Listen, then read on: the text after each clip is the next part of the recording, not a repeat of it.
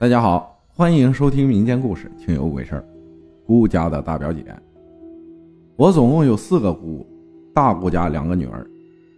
我姑家大表姐从小成绩优异，排名几乎全都是第一，奖状把家里的墙都贴满了，是我们家族表亲里成绩最优秀，又十分懂礼数、孝顺的三好学生。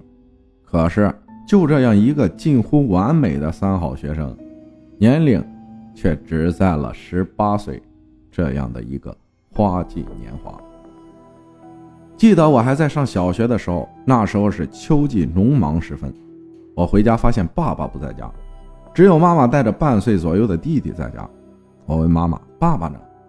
妈妈说：“大姑家有些事情，爸爸赶过去帮忙了。”虽然我那时候还小，可是在这之前，饭桌上隐约听见过父母谈论。姑家大表姐的事情，前后脚一连贯啊，好像也明白了些。事情大概是这样的：大表姐在读大学的时候，在学校发现精神情绪不太对，可是去医院又检查不出原因。姑父姑姑不放心啊，就接回家。奶奶大伯都比较相信迷信这些，说是让村里的老人给看看。老人看了后说。表姐是被什么脏东西看上了？这一个月不能出门，不能去有水的地方。可是我们家门口不远就是一条很宽很宽的大河。姑姑本来就担心的很，听老人这么一说，更是赶紧给乡里请了假。这里说一下，姑姑在乡里是干部，专心在家，说是陪呀，也就是看着我表姐。姑父也一样。俩人专门在家守着表姐，一个月说长不长，说短也真不短。眼看着马上一个月了，虽然在这期间啊，表姐的精神比较低落，不说话，不笑，也没有表情，类似痴呆，可是也没出什么别的事情。再有两天就一个月了。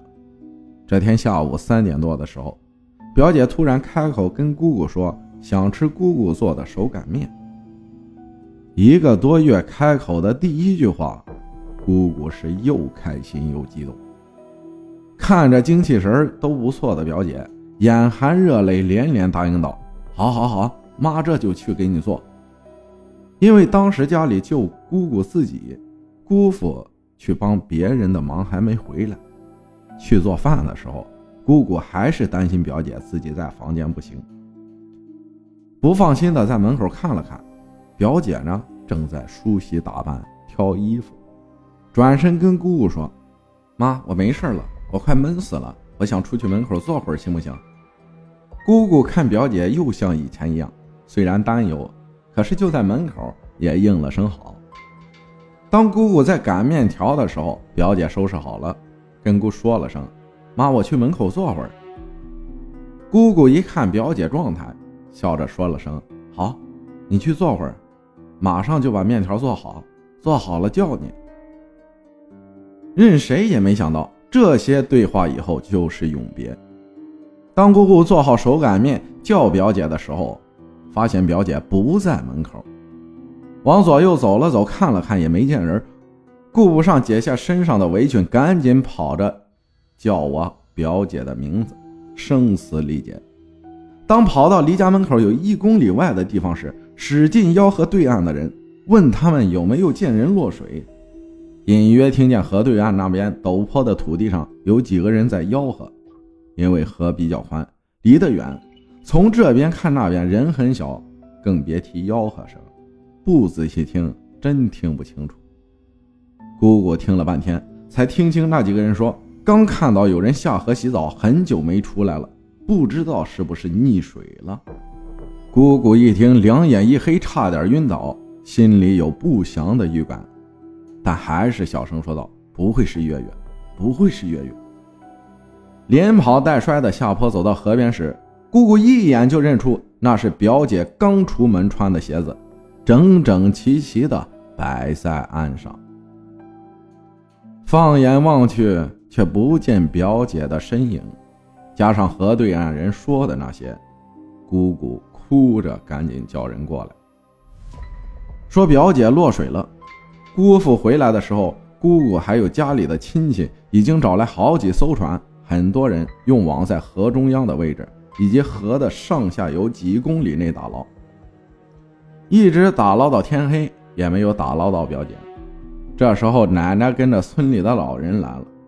老人看了看河面后，只听老人说：“不要在中间网，你们往边上撒网看看。”所有人都很诧异，因为岸边是陡坡，人如果落水也只会往中间滑，怎么可能在边上？